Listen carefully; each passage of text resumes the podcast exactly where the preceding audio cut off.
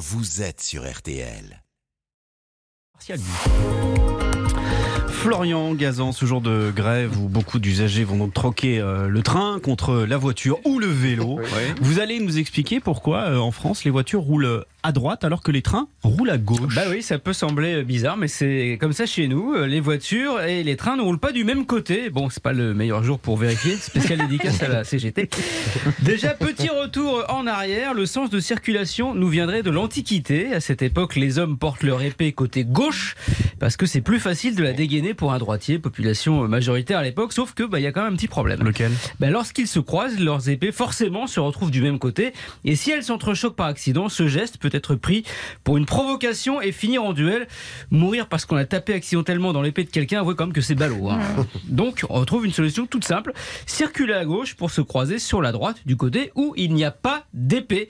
Ça va durer comme ça jusqu'au 18e siècle. Et c'est là qu'entre en jeu Napoléon. Alors, qu'est-ce que vient faire Napoléon? Là-dedans Alors, vous savez, c'était Marina, c'était un fin stratège, hein, le Mhm. Napo. Le sacré Napo. ouais. Comme la règle sur les champs de bataille est depuis toujours d'attaquer sur le flanc gauche, le sens de circulation, lui, il a l'idée géniale d'entraîner ses troupes à attaquer par l'autre côté Mmh. pour créer un effet de surprise qui lui aurait permis de gagner plusieurs batailles. Une fois installé dans les pays conquis comme l'Italie, l'Espagne ou la Prusse, hein, une partie de l'Allemagne, Napoléon leur impose de circuler à droite. Mmh. Mais Voilà. comme il n'a pas vaincu les Anglais, eux ont conservé leur tradition de rouler Eh à ben gauche. voilà, Maline, hein. C'est ça.